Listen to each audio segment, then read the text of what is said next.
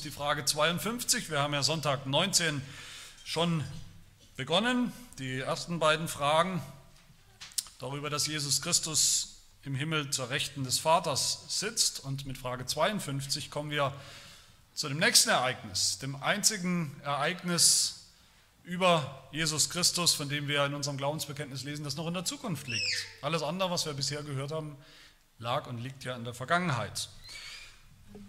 Frage 52 und Antwort 52 natürlich aus unserem Katechismus. Was tröstet dich, die Wiederkunft Christi zu richten, die Lebenden und die Toten? Die Antwort, in aller Trübsal und Verfolgung darf ich mit erhobenem Haupt aus dem Himmel eben den Richter erwarten, der sich zuvor für mich dem Gericht Gottes gestellt und alle Verurteilung von mir genommen hat. Er wird alle seine Feinde, die darum auch meine Feinde sind, in die ewige Verdammnis werfen, mich aber mit allen Auserwählten zu sich in die himmlische Freude und Herrlichkeit nehmen.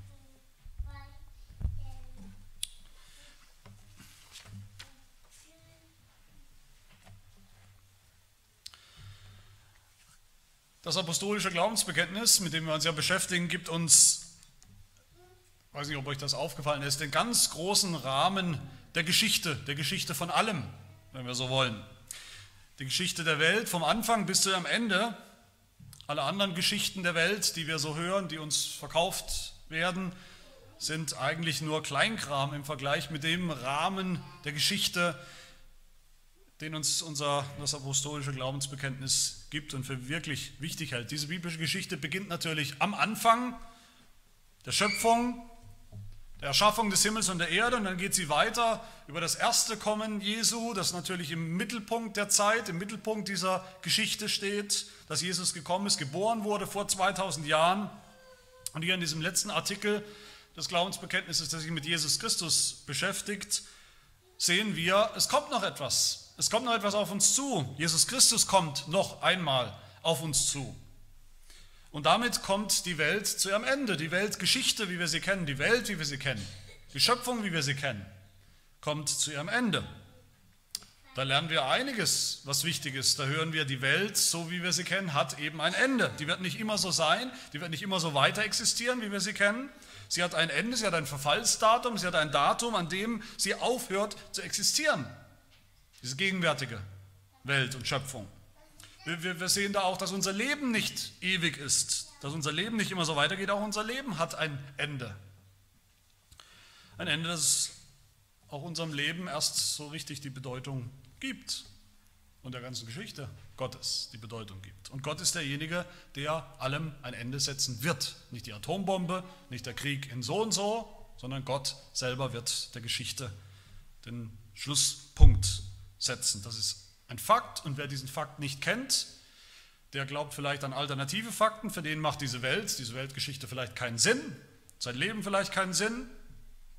Und der wird deshalb ein böses Erwachen erleben, wenn dieser Tag kommt, der Tag des Herrn, wenn Jesus Christus wiederkommt.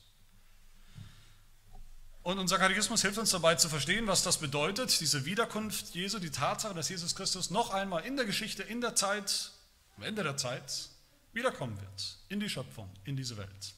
Und er erinnert uns, der Katechismus erinnert uns an drei große, ich würde sagen, atemberaubende Tatsachen über Jesus Christus, nämlich erstens die Tatsache, dass Jesus überhaupt wiederkommen wird.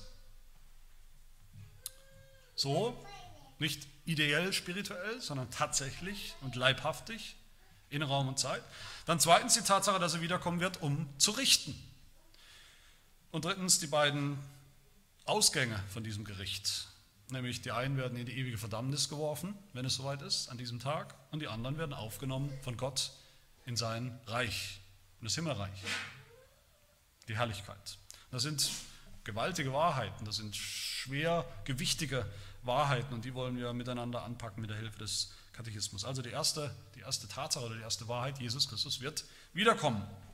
Ist ein Fakt, wie gesagt, ein historischer Fakt, der auf uns zukommt. Wir wissen nicht das Datum, das brauchen wir aber nicht, damit es ein historischer Fakt ist.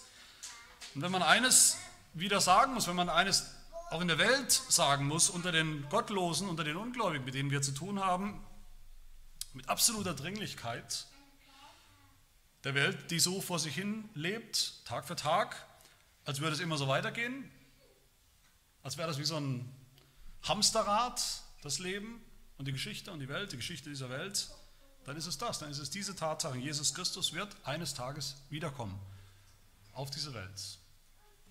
Wenn man eines den Menschen sagen muss, die sich nicht scheren um den Glauben, um Gott, um ihr Leben, um Sünde, weil sie meinen, es gibt kein Ende und es gibt kein Gericht, es gibt keine Abrechnung, es gibt keinen Richter, es gibt keine Verantwortung, dann ist es diese Tatsache, Jesus Christus wird wiederkommen. Und das muss man übrigens auch den Kirchen wieder sagen. Natürlich gibt es so ein paar, das wissen wir, es gibt ein paar christliche Traditionen, die, zumindest empfinden wir es manchmal so, die ständig davon reden, dass Jesus Christus wiederkommen wird, vielleicht schon gleich und vielleicht morgen. Und ständig geht es, als wäre das die wichtigste äh, Lehre überhaupt. Das gibt es natürlich, aber das ist sicher nicht die Mehrheit. Ich denke, die Mehrheit der Kirchen, der christlichen Gemeinden reden viel zu wenig von diesem, dieser Tatsache, dass Jesus einmal wiederkommen wird. Und dieser Satz, diese Tatsache rückt alles ins rechte Licht, bringt uns Perspektive auf alles. Die ersten Christen, das wissen wir, waren begeistert von dieser Tatsache, dass Jesus Christus wiederkommen wird.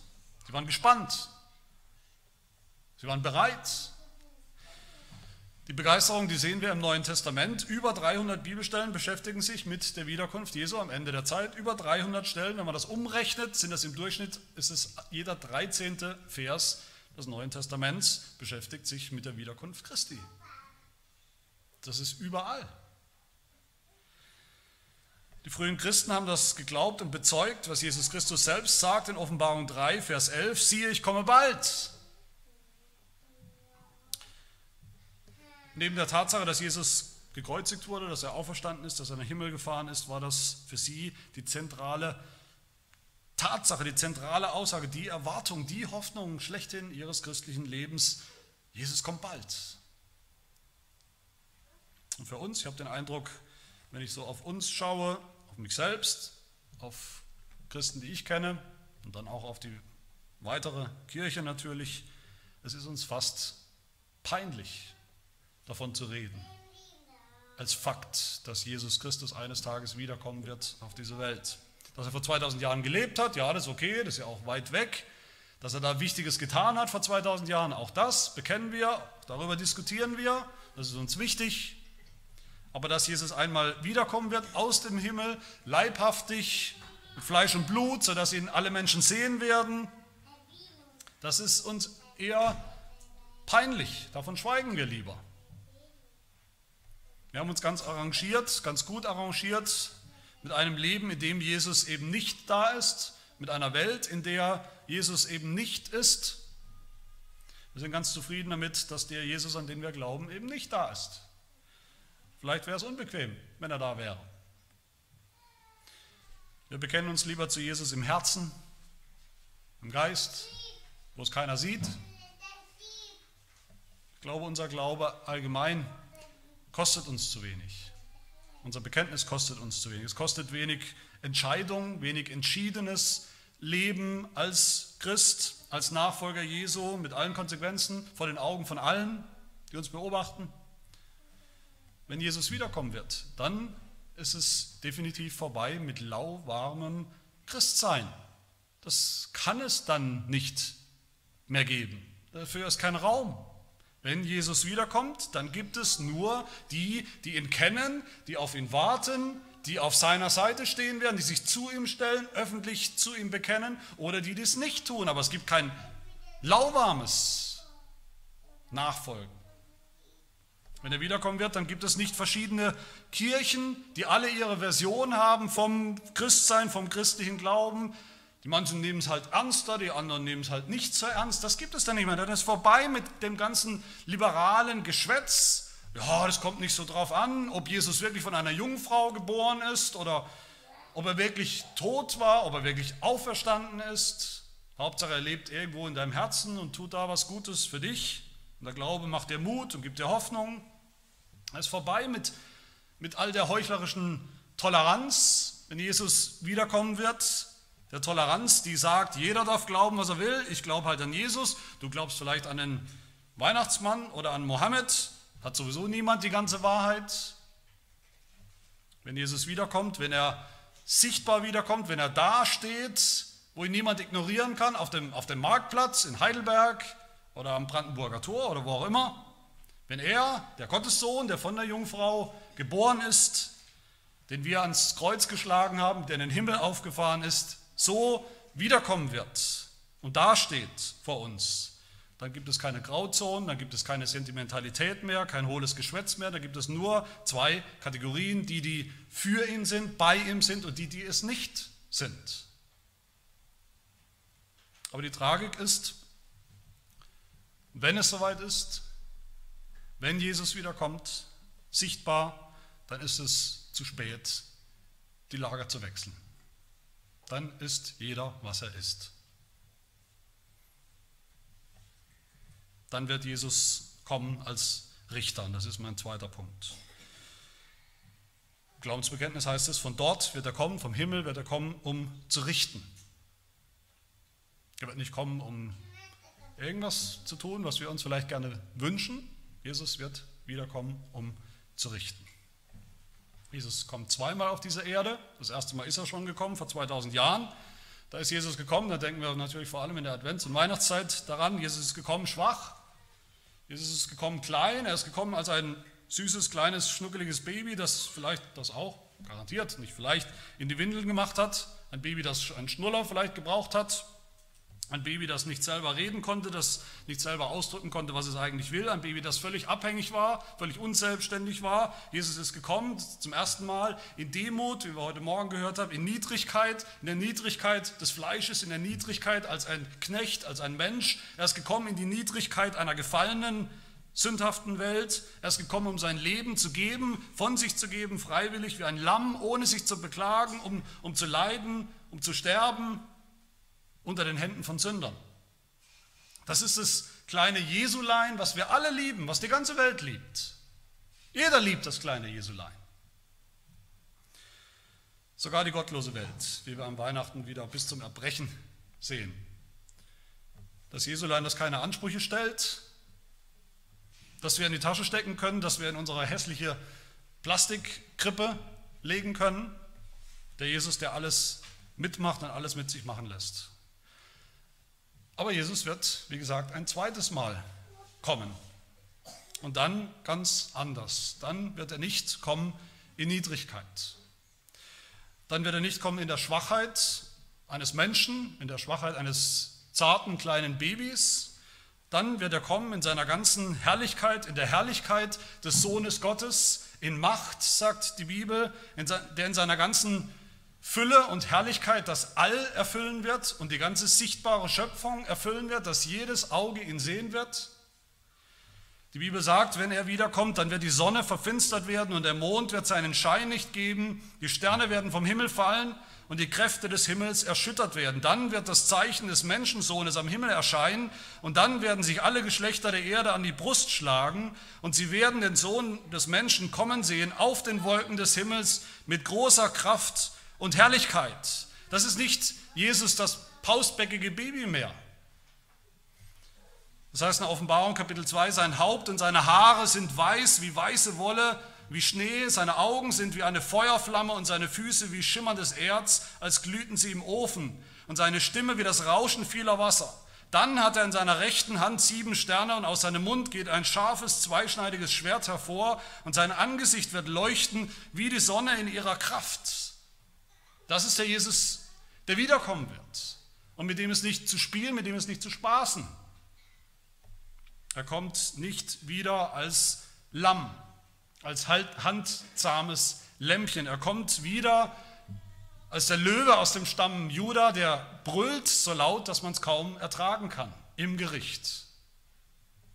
Er kommt nicht als Freund, als Kumpel, sondern er kommt wieder als Richter. Und dann sagt der zweite Thessalonicher Brief, wird der Gesetzlose geoffenbart werden, den der Herr verzehren wird durch den Hauch seines Mundes und den er durch die Erscheinung seiner Wiederkunft beseitigen wird.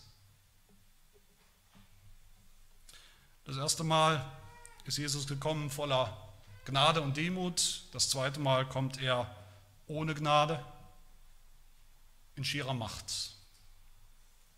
Das erste Mal zum Heil, das zweite Mal zum Gericht. Dass Gott gerecht ist, dass Gott selber ein gerechter Richter ist, das wissen wir, davon ist die Bibel voll. Im Alten Testament kann man das überall fast auf jeder Seite lesen. Gott ist gerecht, Gott ist ein Richter. Aber viele Menschen meinen, es ist nur der alte, antiquierte Gott des Alten Testaments. Und sie malen sich aus immer wieder, Jesus ist ganz anders, Jesus ist viel anders, Jesus ist lieb, Jesus ist der Gegenpol zu diesem gerechten, schlimmen, strengen Richter.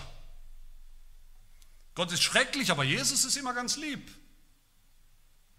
Jesus wird unser Händchen halten. Das sagen die, die die Bibel noch nie gelesen haben. Was sagt das Neue Testament über das Gericht am Ende der Zeit, das Gericht an diesem schrecklichen Tag des Herrn, das Gericht über Lebende und Tote. Wer wird der Richter sein, der von seinem Richterstuhl streng und gerecht, unbeugsam richten wird über alle Menschen? Johannes 5 spricht Jesus selbst, er sagt, der Vater richtet niemand, sondern alles Gericht hat er dem Sohn übergeben dem lieben Jesulein. Und Jesus sagt, ich bin zum Gericht in diese Welt gekommen. Jesus sagt in Matthäus 10, er sollt nicht meinen, dass ich gekommen sei, Frieden auf die Erde zu bringen. Ich bin nicht gekommen, Frieden zu bringen, sondern das Schwert. Das Schwert des Gerichts. Die Bibel sagt deutlich, dass Jesus Christus derjenige sein wird, der am Ende in diesem globalen Endgericht auftreten wird als Richter. Der Menschensohn hat Vollmacht, Gericht zu halten, Johannes 5. Das wollen wir nicht hören, das hören wir nicht gern. Es gibt andere Botschaften, die wir lieber hören, schon gar nicht in der Advents- und Weihnachtszeit. Dabei ist das die Adventsbotschaft. Was heißt Advent? Advent heißt, er kommt der Herr kommt. Advent ist schon immer die Zeit der Vorbereitung auf das Kommen Jesu. Die Vorbereitung auf sein erstes Kommen, ja, seine Geburt, die ist aber schon passiert, historisch, vor 2000 Jahren. Jetzt ist Advent die Vorbereitung auf sein zweites Kommen. Das wollen wir nicht hören. Wie gesagt, die gottlosen Menschen, ungläubige Menschen, aufgeklärte Menschen wollen das nicht hören. Sie belächeln das meinen, nur weil sie es belächeln, hätten sie die Tatsache schon aus der Welt geschafft. Den Fakt, dass sie einmal Rechenschaft ablegen werden oder müssen für jedes unnütze Wort, was sie gesprochen haben, für jede einzelne, noch so kleine oder große sündhafte Tat. Die Menschen in der Welt sind so wie der aufgeklärte Statthalter Felix, von dem wir lesen in der Apostelgeschichte, wie er ganz gespannt dem, dem Apostel Paulus zugehört hat, seinen Reden zugehört. Das war immer anscheinend ein Ereignis, hat er gerne gehört. Wir lesen Apostelgeschichte 24, als Paulus aber von Gerechtigkeit und dem zukünftigen Gericht redete, sagte er, dieser Statthalter, für diesmal kannst du gehen. Wenn ich aber gelegene Zeit finde, will ich dich wieder rufen lassen. Und die gelegene Zeit kam nie mehr. Das hat ihn dann doch nicht mehr interessiert. Aber auch die aufgeklärte, abgeklärte Christenheit von heute will das nicht mehr hören. Wir wollen eben nur einen lieben Jesus. Dabei ist diese Tatsache des Gerichts so sicher wie das Abend in der Kirche. Hebräer 9, Vers 27 ist sicherlich ein Vers, den wir alle, wenn wir es noch nicht kennen, alle auswendig lernen, auswendig kennen sollten. So gewiss heißt es da, so gewiss es den Menschen bestimmt ist, einmal zu sterben, danach aber das Gericht. Und bei jedem ordentlichen Gericht wird es auch, wenn Jesus kommt, um Gericht zu halten, beides geben, nämlich Freispruch, aber auch Schuldigsprechung, Strafe, ewige Verdammnis, aber auch ewige Herrlichkeit, Himmel und Hölle. Jesus selber hat davon gesprochen, deutlicher als jeder andere in der Bibel, von diesem doppelten Ausgang des Gerichts. Matthäus 25 zum Beispiel. Wenn aber der Sohn des Menschen in seiner Herrlichkeit kommen wird und alle heiligen Engel mit ihm, dann wird er auf dem Thron seiner Herrlichkeit sitzen und vor ihm werden alle Heidenvölker versammelt werden. Und er wird sie voneinander scheiden, wie ein Hirte die Schafe von den Böcken scheidet. Und er wird die Schafe zu seiner Rechten stellen, die Böcke aber zu seiner Linken. Zwei Ausgänge. Und, und der Apostel Paulus sagt in Römer 2, dass Gott, der Richter, jedem vergelten wird nach seinen Werken, denen nämlich, die mit Ausdauer im Wirken des Guten Herrlichkeit, Ehre und Unvergänglichkeit erstreben, ewiges Leben. Das ist der eine Ausgang. Denen aber, die selbstsüchtig und der Wahrheit ungehorsam sind, dagegen der Ungerechtigkeit gehorchen Grimm und Zorn. Drangsal und Angst über jede Menschenseele, die das Böse vollbringt, zuerst über den Juden, dann auch über den Griechen, also über alle Juden und Griechen, das ist die ganze Welt. Herrlichkeit aber und Ehre und Friede, Friede jedem, der das Gute tut, zuerst dem Juden, dann auch dem Griechen. Zweierlei Ausgänge des Gerichts. Was meint ihr, was es bedeutet, wenn uns Jesus beschrieben wird in der Offenbarung, sodass aus seinem Mund ein zweischneidiges Schwert hervorgeht? Es ist zweischneidig, weil es verurteilt und freispricht, weil es verdammt und erlöst. Und so sagt auch unser Katechismus, dass die zwei Möglichkeiten sind, wie das Gericht ausgehen kann für uns zum Schluss nämlich Verdammnis oder Herrlichkeit. Verdammnis, ewige Verdammnis in der Hölle oder ewige Herrlichkeit bei Gott. Das sind die zwei Möglichkeiten. Zuerst sagt er, Jesus Christus wird alle seine Feinde, die darum auch meine Feinde sind, in die ewige Verdammnis werfen. Und das ist nicht, nicht eine Idee, sondern das ist ein Ort. Ein Ort, den es gibt. Es gibt diesen Ort, wo Heulen und Zähne knirschen, Zähne klappern herrscht. Diesen Ort der äußersten Finsternis, wie das Neue Testament sagt, den Ort der Schmerzen, der Pein, der Peinigung, der endlosen, ewigen Strafe. Sheol, Hades, Gehenna, die Hölle, der Feuersee, der von Schwefel nur so lodert und brennt, wie auch immer heißt. Das Neue Testament, die ganze Bibel lässt keinen Zweifel, dass das ein echter Ort ist, an dem viele, viele Menschen bestraft und verdammt werden. Für die Bibel ist der Ort so real wie der Himmel selbst. Und die Person, die in der Bibel am allermeisten von diesem Ort spricht, ist Jesus Christus der liebe Jesus von der Hölle. Und dieser Ort ist die ewige Bestimmung, der ewige Ort, wo Jesus die hineinwerfen wird, per Gerichtsurteil, die seine Feinde sind. Und zwar endgültig. Wer oder was sind diese Feinde Gottes, die unser Katechismus hier erwähnt? In einem Wort eben nur als Feinde, das zuallererst natürlich der Teufel, der Satan, das, das, der Inbegriff des Bösen, das böse Tier, das schon viel zu lange sein Unwesen treibt mit der Welt, in dieser Welt, schon seit dem Sündenfall. Obwohl Jesus den Teufel schon besiegt hat, in seinem Tod am Kreuz, richtet der Teufel, wie wir alle wissen, noch viel Unheil und viel Verderben an in dieser Zeit. Aber das wird nicht immer so sein. Wenn Jesus wiederkommt, um Gericht zu halten, dann wird er den Teufel, den Satan, endgültig vernichten. Offenbarung 19, Vers 20. Und das Tier wurde ergriffen und wurde lebendig in den Feuersee geworfen, der mit Schwefel brennt. Bei lebendigem Leib wird der Teufel dorthin geworfen und wird leiden und brennen in alle Ewigkeit, was er auch verdient hat. Der zweite Feind Gottes ist der Tod. Der Tod, der ja auch herrscht in der Welt, der auch herrscht über die Menschen seit dem Sündenfall. Der Tod, den Jesus Christus schon überwunden hat. Jesus hat den Tod überwunden in seiner Auferstehung. Der Tod hat aber immer noch, ist immer noch real. Wir sterben immer noch, wir sind immer noch traurig darüber, wenn Menschen sterben. Manche haben immer noch Angst, auch als Gläubige Angst vor dem Tod. Der Tod hat immer noch Macht über uns in dieser Zeit, in der wir leben. Aber auch das wird nicht immer so sein. Da ist die Bibel eindeutig. Wenn Jesus wiederkommt, um Gericht zu halten, wird er auch den Tod endgültig ausrotten.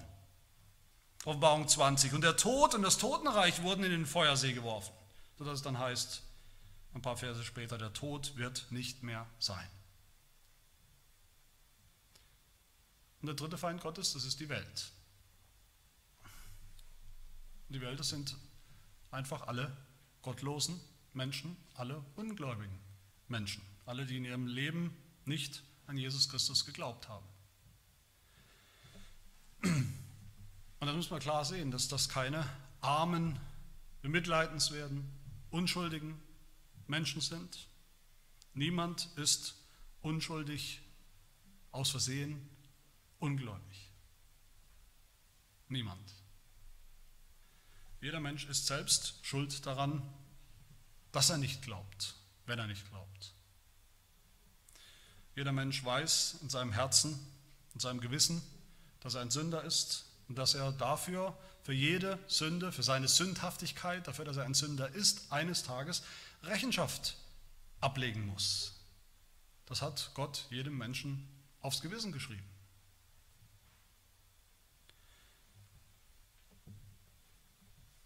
Noch ist Jesus geduldig,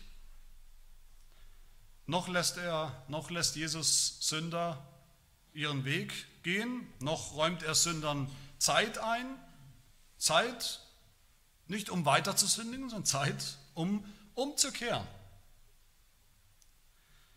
um sich zu Jesus zu flüchten, um Vergebung zu suchen. So lange ist Gott geduldig oder schon geduldig oder noch geduldig, dass die, die nicht glauben, immer wieder einen Fehlschluss daraus ziehen. Den Fehlschluss, es gäbe kein Gericht. Es gab bisher kein Gericht. Es gab bisher keinen Richter. Also wird es es auch in Zukunft nicht geben. Aber das ist ein Fehlschluss mit bitteren Konsequenzen. Petrus schreibt im 2. Petrusbrief Kapitel 3, der Herr zögert nicht hinaus, wie viele meinen, sondern er ist langmütig gegen uns, weil er nicht will, dass jemand verloren gehe, sondern dass jeder Mann Raum zur Buße habe. Das gilt jetzt noch, aber auch das wird nicht immer so sein. Wenn Jesus wiederkommt, um Gericht zu halten, wird er auch diesen Feind, die Welt, die Ungläubigen, endgültig vernichten. Weiter im zweiten Petrusbrief, es wird aber der Tag des Herrn kommen wie ein Dieb in der Nacht. Erst noch die Geduld Gottes, ja. Dann weiter, es wird der Tag des Herrn kommen wie ein Dieb in der Nacht. Dann werden die Himmel mit Krachen vergehen, die Elemente aber vor Hitze sich auflösen und die Erde und die Werke darauf verbrennen und die Gottlosen und ihre Werke mit ihr. Vielleicht bist du in dieser Kategorie.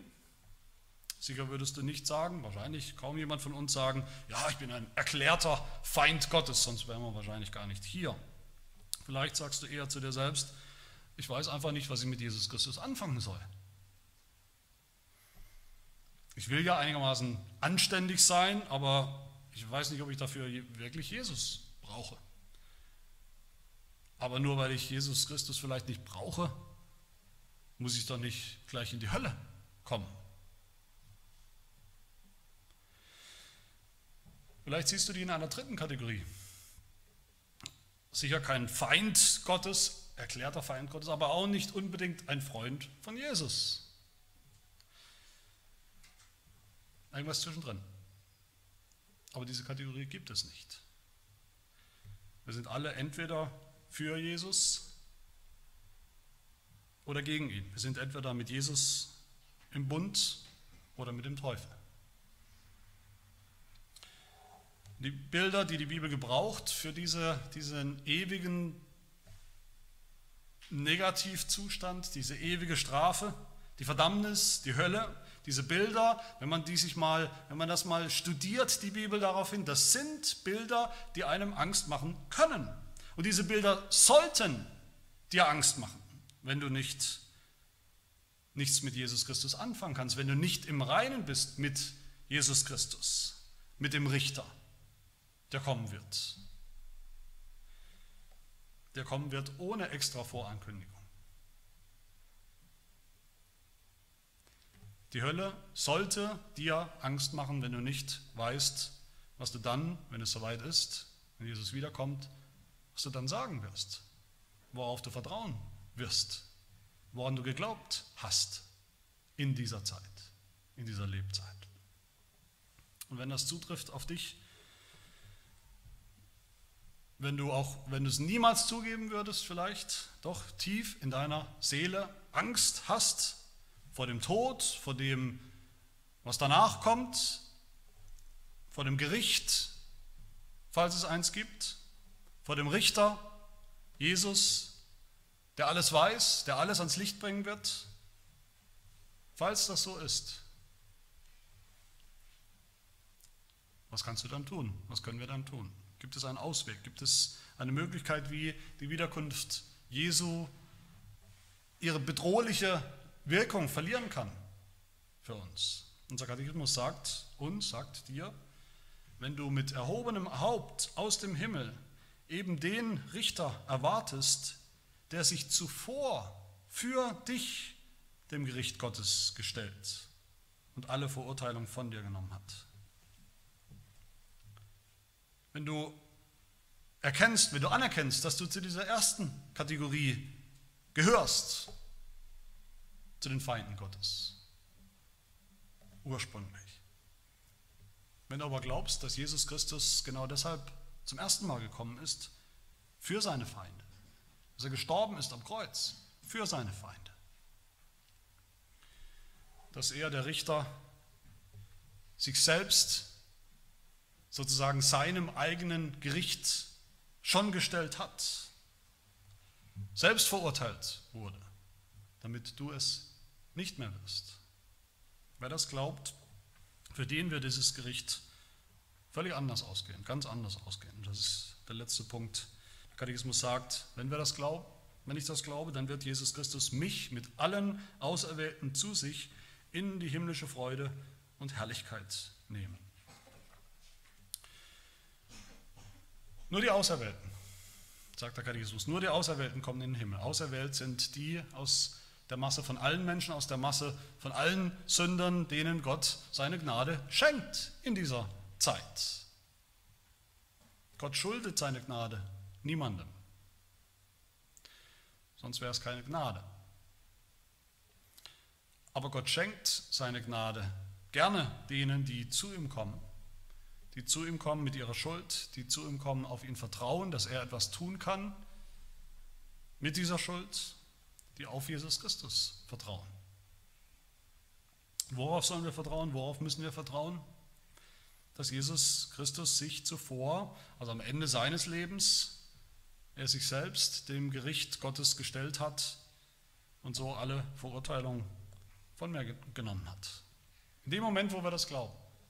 In dem Moment, wo wir das erkennen und wo wir das glauben, da verändert sich unser Blick auf das, was noch kommt, auf das Gericht, auf die Wiederkunft Jesu vollkommen, um 180 Grad. Dann fällt alle Angst, alle Scham, alles schlechte Gewissen von uns ab. Dann fürchten wir uns nicht mehr vor diesem Gericht, vor diesem Fakt, dass Jesus wiederkommen wird dann freuen wir uns, dann sehnen wir uns nach diesem Tag, wenn Jesus wiederkommt. Warum? Weil die, die mit Jesus im Reinen sind in diesem Leben, durch den Glauben an ihn gar nicht mehr in dieses Gericht kommen. Unser Gericht ist schon vorbei. Unser Urteil ist schon gesprochen, sagt unser Katechismus. Und unser Urteil lautet Freispruch. Wir haben schon gehört, diese, diesen, diese unumgängliche Tatsache, diesen Vers, den wir alle auswendig können sollten. So gewiss ist dem Menschen bestimmt ist, einmal zu sterben, danach aber das Gericht, hundertprozentig. Dieser Vers geht aber noch weiter. Dann heißt es weiter, so wird der Christus zum zweiten Mal denen erscheinen, die auf ihn warten, im Glauben. Nicht wegen der Sünde, sondern zum Heil. Zum endgültigen Freispruch. Und der Apostel Johannes schreibt, wer, wer Angst hat vor Gott, wer Angst hat vor Jesus Christus, dass er wiederkommen wird, wer Angst hat vor dem Tag des Herrn, wer Angst hat vor, vor dem Ende, der kennt die Liebe Gottes nicht. 1. Johannes 4, Furcht ist nicht in der Liebe, sondern die vollkommene Liebe treibt die Furcht aus, denn die Furcht hat mit Strafe zu tun. Wer sich nun fürchtet, ist nicht vollkommen geworden in der Liebe. Er kennt sie nicht wirklich. Aber wer die Liebe Gottes kennt, der hat keine Angst mehr vor Gott. Auch nicht vor Gott dem Richter. Johannes schreibt weiter, darin ist die Liebe bei uns vollkommen geworden, dass wir Freimütigkeit haben am Tag des Gerichts, Mut haben, keine Angst, dass wir mit Zuversicht, mit, mit Hoffnung, mit Sehnsucht sogar auf diesen Tag zugehen. Dass wir uns darauf freuen, wie ein, wie ein Angeklagter, wie sich ein Angeklagter auf den Tag seines endgültigen Freispruchs freut. Jesus, der Richter, sagt, Johannes 5, Wahrlich, wahrlich, ich sage euch, wer glaubt, der kommt nicht ins Gericht, sondern er ist vom Tod zum Leben hindurchgedrungen. Er ist es schon. Es ist schon vorbei weil Jesus sich selbst zuvor schon dem Gericht gestellt hat für uns. Wenn die Hölle der Ort ist für die Feinde Gottes, inklusive der Ungläubigen, dann ist der Himmel, die Herrlichkeit, der endgültige Ort für alle Gläubigen. Das ist unser wunderbarer Trost, wenn wir an Jesus Christus denken, an das Kommen Jesu Christi. Wenn Jesus wiederkommen wird, zu richten, die Lebenden und die Toten, dann wird er Gerechtigkeit wiederherstellen, ultimative Gerechtigkeit wiederherstellen in diesem Universum, in dieser Welt, für uns alle. Dann werden alle Feinde Gottes, die ja deshalb auch unsere Feinde sind, vollends vernichtet, ausgelöscht, verdammt. Aber wir werden nicht in dieses Gericht kommen, Gott sei Dank nicht. Für uns steht dann endgültig die Tür offen. Die Tür zu Gott, in den Himmel, in die Herrlichkeit, die Tür zur himmlischen Freude, wie unser Katechismus sagt. Und das ist wirklich der Trost von Advent. Der Trost von Advent ist, Jesus Christus kommt. Jesus Christus kommt bald. Und das heißt für uns, wir sollen auch bereit sein. Durch den Glauben an das Evangelium von dem Richter, der kommt, der sich aber selbst zuvor diesem Gericht gestellt hat für uns und bestraft wurde für uns, damit wir es nicht mehr müssen. Amen. Wir beten. Herr Jesus Christus, wir danken dir für die Perspektive, die du uns gibst, dass die Welt, diese alte Schöpfung, ihrem Ende entgegengeht, ihrem Verfallsdatum ja, dass ihr Ende bestimmt ist von dem Tag, dem Tag des Herrn, an dem Tag, wenn du wiederkommen wirst, sichtbar auf diese Erde, sodass alle dich sehen werden. Wir danken dir, dass du kommen wirst, um Gericht zu halten.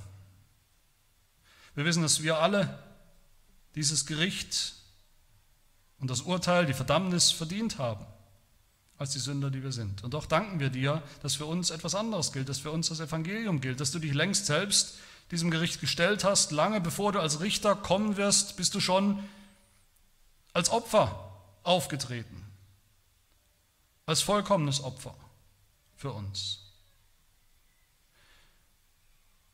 Und so dürfen wir in allen schwierigen Lagen, selbst in der Sünde, die noch in uns ist, in uns wohnt, dürfen wir mit erhobenem Haupt, dürfen wir ohne Furcht uns freuen auf diesen großen Tag, wo du kommen wirst, um abzurechnen mit deinen Feinden, um sie zu vernichten und um so endlich eine neue Welt herzustellen, eine Welt der Herrlichkeit, eine Welt der Freude bei dir, bei Gott in alle Ewigkeit. O Herr, diese Unsere Gedanken können diese Wahrheiten kaum fassen, kaum ergreifen.